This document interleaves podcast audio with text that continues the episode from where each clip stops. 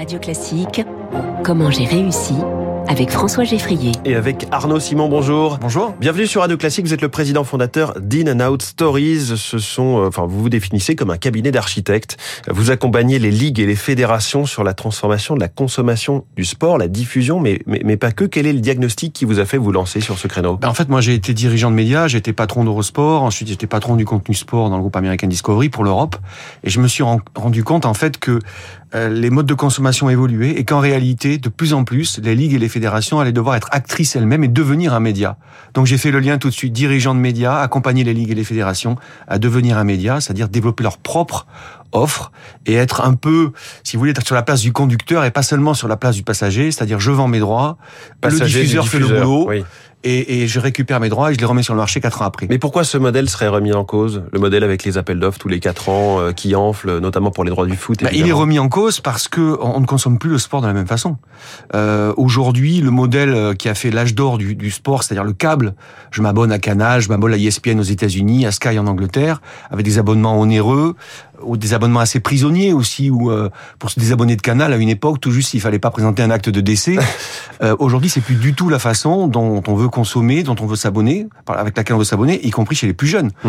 Euh, on veut, euh, on veut pouvoir être très souple, très agile, euh, s'abonner uniquement pour ce qu'on veut parce qu'on nous impose. Donc tout ça a fait que le câble a perdu beaucoup, beaucoup, beaucoup euh, d'abonnés. Et, et, en fait, on voit bien, même des chaînes comme Canal aujourd'hui deviennent des plateformes de, de diffusion. Et c'était tout ce modèle-là qui est en train d'évoluer. Et donc une, une, fédération ou une ligue. Je prends l'exemple souvent de, de, Spotify. Si vous voulez être sur Spotify, le leader mondial de la musique en streaming. Exactement. Si vous voulez être sur Spotify, vous pouvez pas rester au vinyle. C'est exactement la même chose pour la Ligue et les fédés. Elles doivent développer leur offre digitale en parallèle d'être accompagnées par des diffuseurs. Et vous dites il suffit de voir comment un ado de 15 ou 18 ans consomme du sport pour ne se dire que rien ne sera plus jamais comme avant, c'est-à-dire? Ben, le sport, l'économie du sport, c'est beaucoup fondé sur le direct et la télé. Et ce qui est en train de changer fondamentalement, c'est que le direct n'est plus qu'une partie de l'histoire. Mmh. Aujourd'hui, si vous voulez connecter avec des nouveaux fans, c'est plutôt, c'est plutôt justement le storytelling, tout ce qu'on va raconter, euh, les coulisses, les portraits, les interviews, la connexion émotionnelle avec le sport qui compte. Le direct reste un élément. Oui, parce que j'allais vous dire, une finale de Coupe du Monde, ça reste une Bien finale sûr. de Coupe du Monde en direct euh, partout dans le monde à un milliard de téléspectateurs. euh. Absolument, mmh. absolument. Sauf que, encore une fois, on est tellement submergé et sollicité par plein de contenus aujourd'hui qu'on fait un, que le tri, on fait un tri de plus en plus important. Et donc, on va regarder les très grands moments, comme vous venez de le dire. Pour le reste, on va regarder des extraits, on va regarder des, parfois des documentaires, euh, et, et, tout ça fait que toutes en les fait, petites histoires aussi à côté exactement. de simplement les compétitions et, et les exactement. matchs. Oui. Et, et votre réflexion, ça peut aller jusqu'à revoir l'écriture du sport. Alors ça, qu'est-ce que ça veut dire? Est-ce que c'est revoir les règles du jeu d'un sport? Alors ça, c'est un sujet qui est un peu plus tabou. Mais qui est mais, passionnant. Mais qui est mais qui est vraiment, qui, qui, est, qui est vraiment extrêmement important. Je prends le parallèle avec euh, l'écriture d'une fiction. On n'écrit pas aujourd'hui une fiction sur Netflix ou HBO oui. ou Prime Video comme on l'écrivait il y a 20 ou 30 ans. Ça n'a pas le même rythme, pas le même séquençage, séquençage, euh, il n'y a pas le même design sonore, tout ça a évolué. Ben, le sport, c'est pareil. Pourquoi le sport serait déconnecté de cette réalité-là? En fait, quand on étudie n'importe quelle industrie ou économie, va se poser les questions des modes de distribution de son produit, mais va aussi se poser la question de son produit. Mmh. Et ce qu'on constate aujourd'hui, c'est que euh, l'écriture sport, même en direct, doit évoluer pour aller vers plus, plus d'intensité, plus d'immersion, plus d'imprévisibilité. Euh, on doit absolument éviter les temps faibles. Je vais vous citer un exemple. Oui. Pardon, allez-y. J'allais le dire, mais j'imaginais par exemple l'arbitrage vidéo qui fait beaucoup débat dans le sport, dans le foot, dans le rugby, et qui fait ces temps morts un petit peu justement. Est-ce que ça, typiquement, faut le remettre en cause quand on est en fédération C'est un très très bon exemple. Plus d'intensité. Parce que euh, l'arbitrage vidéo, euh, on peut avoir un débat là-dessus, mmh. mais bon, c'est la technologie oui. qui fait qui fait qui fait progresser le, si possible la justice dans le sport, à condition effectivement de ne pas recréer un temps mort. Une ligue américaine qui crée un arbitrage vidéo, ça existe. Elle va faire en sorte que le celui qui regarde ne soit pas exclu de ce qui se passe. C'est le problème en foot, c'est-à-dire qu'il y a un temps mort, même en rugby, on voit pas forcément exactement les images qui sont vues par les arbitres dans le quart.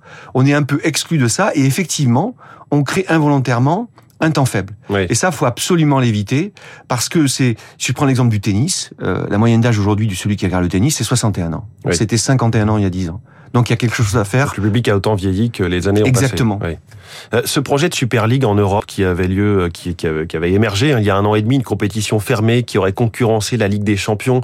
C'était entre clubs notamment espagnols et, et, anglais, je crois, et italiens peut-être. Euh, Est-ce que c'était la bonne idée? Pour rejoindre un petit peu vos idées?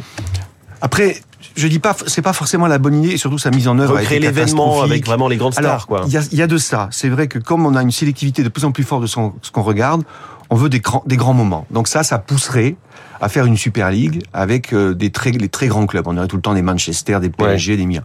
Le souci, c'est qu'on doit aussi respecter la culture d'un sport en Europe. Par exemple, on n'a pas la culture de la Ligue fermée. Oui.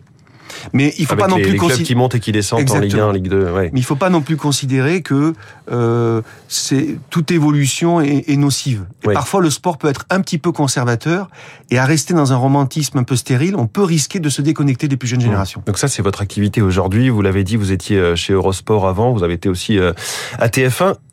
La question que je pose chaque jour à mes invités, comment vous avez réussi? Qu'est-ce qui a fait ce déclic qui a fonctionné dans votre parcours professionnel? Alors c'est une question qui est difficile, j'y ai réfléchi quand vous l'avez posée. En quelques Euh, secondes. Oui, en quelques secondes. Je pense que c'est euh, d'essayer de- d'être resté très ancré en fait. Regarder ce qui se passe autour de soi. Et on parlait des modes de consommation du sport.